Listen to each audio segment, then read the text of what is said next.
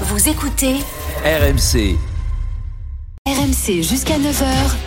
Apolline Matin.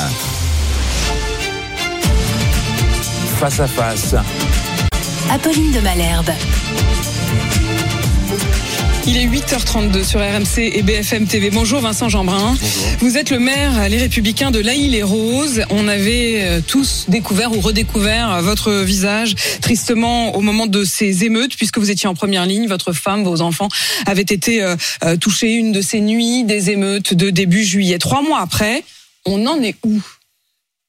Écoutez, on est malheureusement au même point.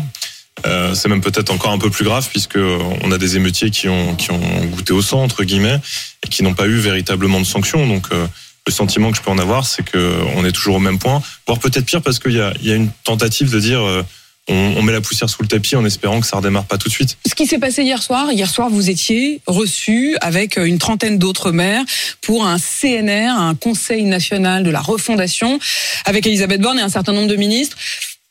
Il n'en est pas sorti grand-chose. Moi, je, je veux être positif donc euh, et constructif. La vérité, c'est que il y a eu au moins une analyse lucide. On a eu y compris le ministre de l'Intérieur qui a euh, fait un bilan très franc, très sincère sur le fait que l'organisation de la police n'était pas prête à vivre ce type d'émeutes, c'est-à-dire des émeutes qui sortent des quartiers, qui vont aux quatre coins de la France, y compris dans les zones rurales. Donc il y a, y a là-dessus un constat lucide et une volonté de transformer les choses. Euh, une volonté de la Première ministre euh, d'écouter ce qu'on avait à dire, et euh, vous en souvenez, elle était venue à la Île Rose tout de suite après les attaques. Et euh, pour l'essentiel, j'avais essayé de lui la sensibiliser sur le fait que nos polices municipales devaient absolument avoir des, des moyens de police judiciaire supplémentaires. Euh, ça a été entendu, semble-t-il, puisqu'hier, ils nous ont annoncé qu'ils allaient travailler en ce sens. Donc, pour dire les choses, comme bien souvent, les mots étaient justes, les paroles étaient là. Maintenant, euh, on attend les actes. Alors on va rebondir justement sur euh, la situation chez vous à la Île Rose, mais plus globalement aussi sur les solutions qu'il faudrait, selon vous, euh, apporter pour ne plus que ça se passe. Quand vous dites que euh, Gérald Darmanin a dit hier avec une certaine lucidité que la police, la police à ce moment-là n'était pas prête à faire face. Est-ce que aujourd'hui elle serait prête?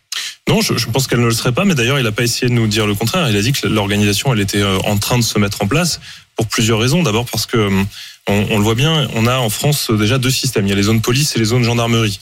Euh, vous avez besoin de renfort en zone police, vous devez appeler vos collègues qui sont peut-être à 45 minutes de voiture pour pouvoir venir vous prêter main forte. Alors que la gendarmerie peut-être aurait été plus proche. Donc il y a- il y a des enjeux très structurels, techniques, qui sont une En première fait, il y chose. a des blocages, quoi. Il y a des Mais il y blocages a en énormément France, de des- blocages administratifs, bureaucratiques. Euh, moi, moi, je me souviens de cette affaire des munitions. Vous savez, j'étais j'étais justement la, la veille de l'attaque à mon domicile en train de, de- de parler sur les plateaux en disant il nous reste 20 munitions de flashball, on en a tiré 80 la veille. Comment on fait? Et c'est uniquement euh, des, des blocages administratifs de formulaires. Euh, on fait pas, en fait, on fait pas confiance aux gens dans ce pays. On est toujours dans le principe de précaution, alors qu'on devrait être dans un principe de responsabilité. Mais on aurait dû faire confiance à qui ce soir-là? Ce soir-là, on aurait dû faire confiance aux polices municipales depuis euh, bien longtemps, c'est-à-dire euh, les équiper. Ça, ça a été, j'espère, entendu. En tout cas, euh, hier, on a, on a dit à la première ministre qu'il fallait que les, les polices municipales aient des, polices, aient des pouvoirs de police judiciaire, pas pour mener des enquêtes, c'est pas le sujet, mais pour pouvoir faire une palpation, faire un contrôle d'identité, euh, faire une fouille au corps, ouvrir un coffre de voiture. Vous savez que j'ai des collègues qui aujourd'hui nomment des policiers municipaux gardes champêtres, parce qu'un policier municipal, il n'a pas le droit d'ouvrir un coffre. Un garde champêtre, c'est un vieux reste, a le droit d'ouvrir un coffre. Ah donc On- en fait, s'ils ont les doubles casquettes, ils auront le droit d'ouvrir un, coffre, ce qu'ils n'ont pas le droit s'ils n'ont pas l'appellation garde Exactement. champêtre. Exactement. C'est pas sérieux. Donc à un moment donné, il faut faire un choc de confiance avec les polices municipales, ce qui d'ailleurs serait le meilleur moyen de faire un choc de confiance pour les maires. J'ai beaucoup entendu le fait que les- les- le gouvernement, et on les en remercie, voulait euh, mieux protéger les élus. Et, et nous, ce qu'on leur dit, c'est protéger pas mieux les élus, protégeons mieux la population. Et si vous voulez au passage bien protéger les élus, donnez-leur les moyens d'avoir une police municipale efficace à qui on fait confiance. Vous vous rendez compte qu'on est dans un pays où on, fait confiance à les policiers municipaux, sous contrôle du préfet bien sûr, pour porter une arme. Mais aujourd'hui, on leur fait pas confiance pour faire décoller un drone, pour avoir une vue de situation qui, pendant les émeutes, aurait pu tout changer. Donc ça pose un vrai sujet. Et tout cela aujourd'hui donc n'est pas encore mis en place. C'est-à-dire qu'on en est Non, encore au moment sûr, où vous discutez. On en est au euh, diagnostic. euh, un soir à Matignon, mais sans prendre de La, décision. la- la vérité, c'est que pour l'instant, on en est au diagnostic. Euh, donc c'est très frustrant euh, pour les, tous les collègues maires qui, eux, ont, ont été à toute vitesse pour réparer les stigmates, pour faire en sorte de, de refaire fonctionner les écoles, les cantines, tous les services publics. Euh, J'étais. Euh... Est-ce que ça marche d'ailleurs ça, Vincent Jeanbrun? Est-ce que euh, en effet, les, on, on, avait entendu au moment de la rentrée que certaines écoles n'avaient pas réouvert? Est-ce que dans votre coin, est-ce que autour de la île Rose et ailleurs, vous avez l'impression quand même que les stigmates sont peut-être encore là, mais que ça fonctionne à nouveau, que les écoles, que les médiathèques, que les mairies ont très variable. Sur, sur, ma commune, j'ai eu la chance de pouvoir réparer assez rapidement le marché et ça y est, depuis quelques jours, on peut à nouveau rentrer dans l'hôtel de ville par la, la porte d'entrée classique. Donc il y a des endroits où ça s'est bien passé. Je pense à mon collègue maire euh, Dolnay euh, qui était avec moi hier soir euh, au CNR, Bruno Béchiza, qui a eu plus de 10 millions d'euros de dégâts. Bien sûr que tout n'a pas été réparé. Et là encore, on en a beaucoup parlé hier, la question des assurances. Les assurances remboursent pas, ou de toute façon, on n'avait pas le temps de les attendre. Et là, on a un vrai enjeu, c'est-à-dire que quand vous avez point, une cantine qui brûle, les, les, les, on ne peut pas attendre les assurances. Non seulement ne remboursent pas, mais on entend de plus en plus de maires qui euh, nous appellent, y compris sur RMC, on en avait des témoignages, qui nous disent en fait les assureurs veulent revoir les contrats. Tout à fait. Euh, et donc on se retrouve dans des situations dramatiques, en tout cas très difficiles. Qu'en est-il? Est, je, je, vous confirme, c'est pas un sujet technique. Il faut que les, nos concitoyens, oui. les auditeurs entendent bien que si une mairie elle a plus d'assurance, elle pourra plus du tout agir sur un certain nombre de sujets. J'étais avec euh, notre collègue euh, maire d'Evreux, Guy Lefroy, Guy Lefranc, pardon, mercredi soir. Il a lancé une très belle initiative sur la cohésion la cohésion des villes, la cohésion des territoires. On échangeait sur la suite des émeutes. Il me racontait qu'effectivement, son assurance dénonce le contrat et qu'aujourd'hui, il ne sait pas comment il va pouvoir avoir une nouvelle assurance. C'est dramatique parce que ça veut dire que demain, ça va recommencer. Et si demain ça recommence et qu'on lui brûle l'hôtel du départ, enfin l'hôtel de l'agglomération, je crois que c'est, on a pour 20, 30 millions d'euros, personne ne saura reconstruire un hôtel de ville, un hôtel de d'agglomération à 20 ou 30 millions d'euros. Donc c'est ça le sujet. Et là, là-dessus, le gouvernement nous a dit avoir entendu, mais là aussi, on attend une réponse forte, à la fois parce qu'à mon avis, ils doivent mettre toutes les assurances euh, autour de la table avec l'association des maires de France. Ils doivent, ils doivent leur dire, écoutez, vous êtes assureur, vous assurez point barre. Vous êtes assureur, vous assurez. Euh, et... soit lui-même l'assureur des collectivités locales. Moi, moi je pense qu'on a de plein d'outils en France, euh, comme la, la, Caisse des dépôts par exemple. Peut-être que créer une assurance des collectivités ferait sens. Euh, moi, je j'y serais favorable. Mais déjà, en attendant, dans l'urgence, il n'y a pas de raison qu'on ait des, des surprimes. J'ai des collègues maires, l'assurance les appelle en disant bon. Euh, on continue à vous assurer sur les bases du même contrat. Par contre, on vous met une franchise de 2 millions d'euros. Une franchise de 2 millions d'euros. franchise de 2 millions d'euros. Et si vous l'acceptez pas de, de, signer l'avenant, on rompt le contrat des collègues juste à côté de chez moi. Qu'est-ce qu'ils font là? Qu'est-ce qu'ils font eh ben, ils, sont, ils, sont, désespérés. Donc justement, on appelle les préfets pour dire qu'est-ce qu'on fait? Est-ce qu'on doit signer ces contrats qui sont une forme d'extorsion? Parce que c'est ça le sujet. Euh, une, on n'est pas sur euh, sur une entreprise, euh, une collectivité. Elle fait des, elle fait pas de profit. Elle est là pour défendre l'intérêt général. Donc des franchises à 2 millions d'euros, c'est se moquer de, du Vous monde. en appelez donc à l'État là-dessus. Euh, au fond, euh, et on l'avait évoqué avec vous, vous étiez venu au lendemain de cette attaque contre votre domicile, vous étiez venu à ce micro pour témoigner dans le, dans le face-à-face Vincent Jeanbrun, et vous aviez évoqué non seulement les questions de sécurité, on vient d'en parler, mais aussi les questions de logement, d'éducation, de santé, d'intégration. Sur ces points-là, L'éducation d'abord, puisque je crois que ça a été évoqué hier soir à Matignon. Quelles sont les pistes sur l'éducation et sur la question de l'autorité parentale? Merci de me donner la parole et de me l'avoir donné déjà la, dernière fois parce que euh, je, crois au, fait qu'il faille réveiller euh, le pays et faire en sorte que chacun prenne sa part, se rende compte qu'on a tous une responsabilité et que la solution elle viendra ni euh, d'une personne qui arriverait avec toutes les solutions, ni même d'un gouvernement. Il faut que ce soit une réflexion collective. Sur l'éducation, euh, il y avait beaucoup de ministres hier soir, mais il manquait le, le ministre de l'Éducation nationale parce qu'effectivement, c'est un sujet qui pour moi est majeur, c'est la clé.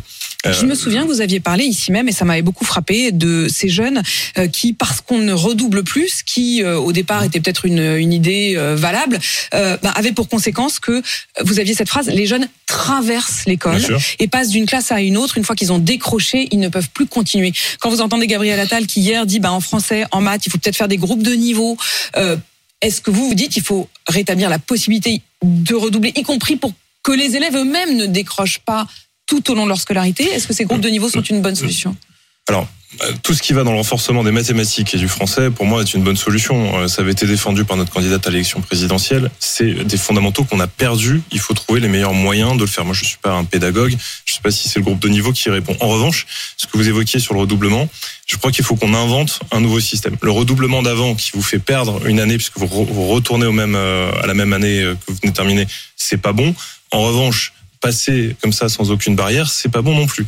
Donc, on avait proposé à l'époque, au moment de l'élection présidentielle, le fait d'avoir une évaluation à l'entrée en sixième, et en fonction de votre niveau, il pouvait y avoir un sas d'entrée au collège pour réviser pendant une année complète tous les fondamentaux. Ça, je crois à ça. C'est-à-dire qu'on ne dit pas tu es redoublant, on dit ok, on va te faire un, stage intensif pour que tu rattrapes le niveau. Et raccourcir donc les vacances d'été. Ça, ça va dans le bon sens. Il y a, il y a beaucoup de propositions qui vont dans le bon sens et, et je m'en réjouis.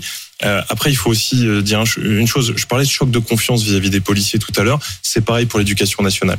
Quand je parle de choc de confiance, c'est évidemment qu'il y a besoin de moyens. Il y a besoin de moyens partout, tout le temps. Vous entendez tous les politiques vous dire ça. Mais d'abord et avant tout, il faut débureaucratiser et envoyer des signaux de confiance euh, aux forces de, l'ordre et aux professeurs. Le pas de vague est insupportable. J'ai été euh, remettre euh, pour la région Île-de-France des ordinateurs aux élèves dans, dans, un lycée juste à côté de chez moi. Et sur 80 profs, 86 profs, il en manquait 25 le jour de la rentrée. Le jour de la rentrée. Le jour de la rentrée. 400 heures de perdu au bout d'un mois. C'est ça la réalité de cette rentrée. Euh, on, a un pas de vague sur les absences des profs. On a un pas de vague sur le harcèlement scolaire. On a un pas de vague sur euh, le séparatisme à l'école. Bref, à force d'avoir du pas de vague qu'on veut pas regarder, on va avoir un tsunami, un tsunami qui va nous écraser. Donc l'éducation nationale aujourd'hui, envoyons de la confiance. Vous n'avez pas l'impression que c'est ce que fait Gabriel Attal quand, quand, quand on l'entend, on a plutôt l'impression d'ailleurs qu'il vient des Républicains euh, euh, que de la gauche dont il est issu au départ. Il a, pris des positions qui sont intéressantes et j'espère qu'il ira au bout. Sauf que c'est pareil, ça vient pas d'en haut. Le, signal d'en haut est, important, mais il faut redonner confiance à la base. Je crois que les, enseignants qui nous écoutent, ils ont envie qu'on leur dise on vous fait confiance et on va vous défendre parce qu'aujourd'hui ils se sentent pas défendus. Sur le logement, est-ce que à la île Rose euh, comme ailleurs, vous voyez cette crise, cette tension? Est-ce que vous vous retrouvez vous en tant que maire à devoir refuser des logements sociaux à ceux dont vous estimez qu'ils y auraient bien droit et qu'ils les mériteraient? Attendez, c'est la folie. Il faut 8 à 10 ans pour obtenir un logement social euh, chez nous pour une famille. Euh, c'est un peu plus facile sur les, les, petits logements. Mais bien sûr, c'est la pénurie, euh, elle est là depuis toujours. Ça fait bientôt 10 ans que je suis élu maire. Évidemment qu'il n'y a pas de logements sociaux en quantité suffisante. Mais aussi parce que on a un concept en France qui est un peu fou. C'est le concept de logement social à vie. C'est-à-dire qu'une fois que vous avez, vous êtes rentré dans le logement social, on ne vous en met quasiment jamais dehors. Moi, je suis convaincu qu'on a une réforme qui coûterait pas d'argent, qui consiste à dire on aligne le logement social sur le logement privé avec des bails 369. Ça a deux avantages fondamentaux. Le premier, sur les enjeux de sécurité, tranquillité publique. Euh, Aujourd'hui, on doit judiciariser. Je l'ai dit à, au ministre de la Justice hier. Il n'était pas content en disant mais les, lois, ça, ça fonctionne déjà comme ça. Il y a rien à réviser. Je non, pardon. Euh, Charles Darmanin a, a fait circu euh, pardon, a diffusé une circulaire pour dire euh, Maintenant, dès qu'il y a trouble de jouissance, il faut porter plainte. Et je, je dis au procureur de porter plainte, je dis au, préfet de porter plainte, etc. Donc on va porter plainte beaucoup parce qu'il y a beaucoup de troubles de jouissance. Qu'est-ce qui va se passer?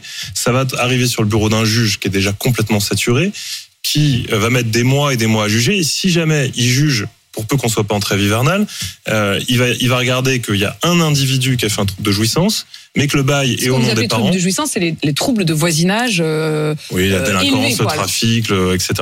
Et, et en gros, la plupart du temps, on dit bah oui, le jeune est condamnable euh, parce qu'il fait des bêtises, mais le bail est à sa famille, donc on peut pas. Le, le bail est au nom de ses parents. Voilà, donc on peut pas le mettre dehors.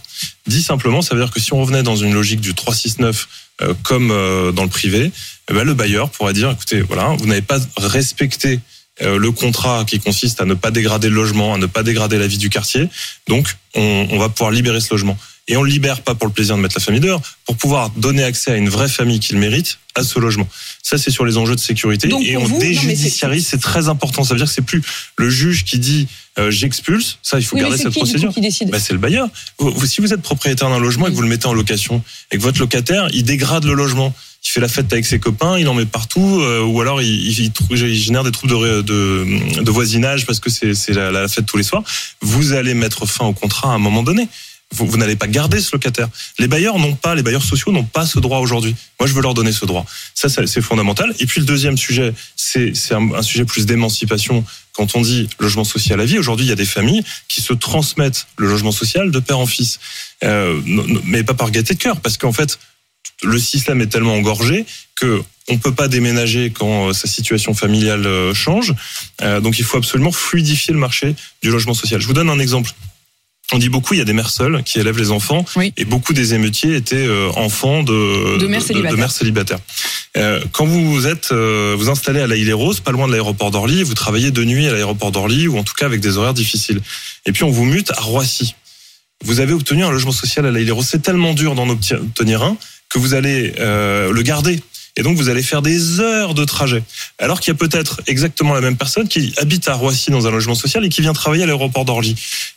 On Donc peut en pas aujourd'hui, vous aujourd'hui dites que, échanger y les logements compris- sociaux. Vous dites que, y compris pour ceux qui vivent dans ces logements sociaux, ce manque de fluidité, Il est terrible. il est terrible. Il est terrible. Mais ce qui est terrible aussi, c'est quand même que cet exemple que vous prenez, il montre encore une fois que ce sont ces femmes, souvent des mères seules, qui et, et vous Et- êtes et- très nombreux, et- euh, et- les, mères à le ce que dire, je veux vous c'est dire, celles qui que- bossent la nuit. Mais quoi. bien sûr. Et, et ce que je veux vous dire, c'est que cette, cette maman-là, euh, les heures qu'elle passe euh, sur le temps de trajet, elle pourrait le passer avec ses enfants. Et donc jouer un, rôle encore plus important qu'il faut, d'éducation. quand on entend ce que Et- vous dites, est-ce qu'il faut quand je- même punir ces, ces, ces mamans Parce qu'il y a quand même non, aussi attendez, je, cette je de la responsabilité des parents. Est-ce qu'honnêtement, on peut punir une mère qui bosse toute la nuit et qui rentre Et Comment trouver le absolument équilibre pas, Apolline de Malherbe. Hmm. Vous, vous m'avez toujours entendu de- depuis ces émeutes dire je ne mets pas dans le même sac les habitants des quartiers populaires, des quartiers dits prioritaires et les trafiquants et les voyous. Il y a deux mondes dans ces quartiers-là. Et moi, je- je- j'ai dit, euh, Je rappelle hein, que c'est des quartiers non seulement que vous connaissez parce que vous en êtes maire, mais vous avez grandi j'ai grandi dans ces hein. quartiers. Absolument, dans, dans des bars HLM qui, qui- vous savez, on, on appelait ça quartier prioritaire. En réalité, c'est la priorité de personne. Il faudrait que ça le devienne la priorité. Mm. Euh, il y a 6 à 7 millions de personnes qui vivent dans ces quartiers. Et aujourd'hui, moi, ils me donnent le sentiment d'être des prisonniers. Prisonniers des trafiquants du pied de la tour qui, dans certaines villes, se baladent avec des kalachnikovs. C'est ça le sujet. Euh, J'ai prononcé le mot terrorisme. On m'a dit Ah, attendez, ça n'a rien à voir. Je suis désolé quand on prend en otage un quartier entier, quand on les terrorise, quand, quand on leur dit à quelle heure ils ont le droit de sortir ou de, ren- ou de rentrer chez eux, c'est une forme de, de, de terrorisme. C'est- une mafia aujourd'hui qui a pris le contrôle de certains de nos Mafia, quartiers. c'est peut-être plus juste que terroriste, non? Parce que c'est Oui, que- peut-être. Non, c'est le mot terroriser. C'est en fait, il y a, il y a une peur terrible dans ces quartiers. Il y a des gens qui terrorisent dans ce sens-là. Vous voyez ce que je veux dire? Et donc la, la mère de famille qui travaille, qui fait de son mieux, mais il faut surtout pas l'accabler. C'est pas le sujet.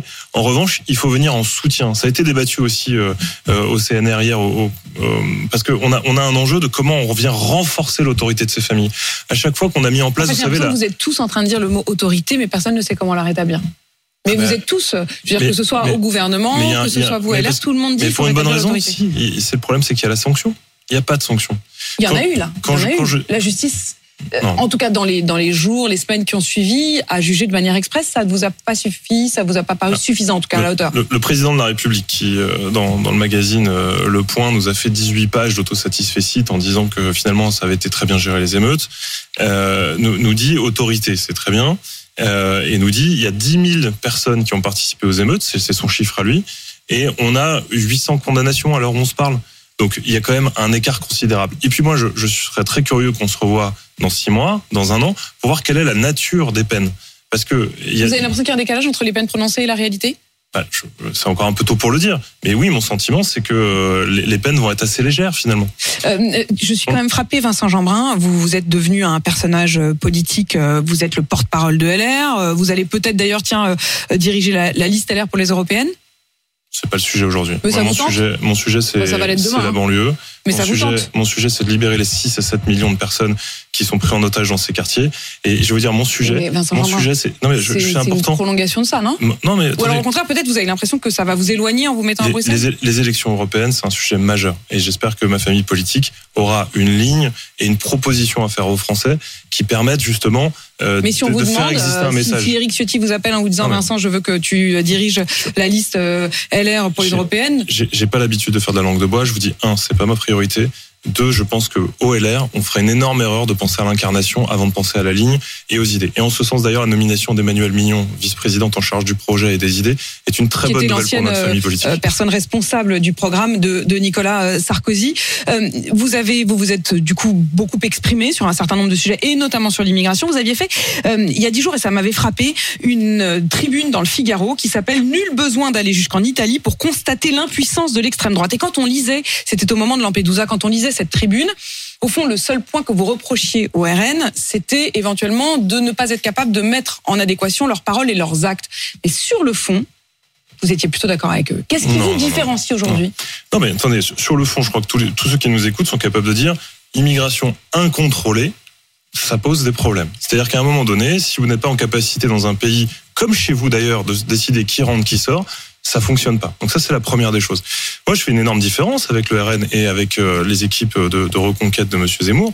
Euh, c'est que, un, mon sujet, c'est pas l'immigration, c'est l'intégration. C'est comment on fait en sorte que celles et ceux qui arrivent sur notre territoire euh, soient intégrés à notre pays et aux valeurs de la République. Pour moi, c'est ça le vrai défi.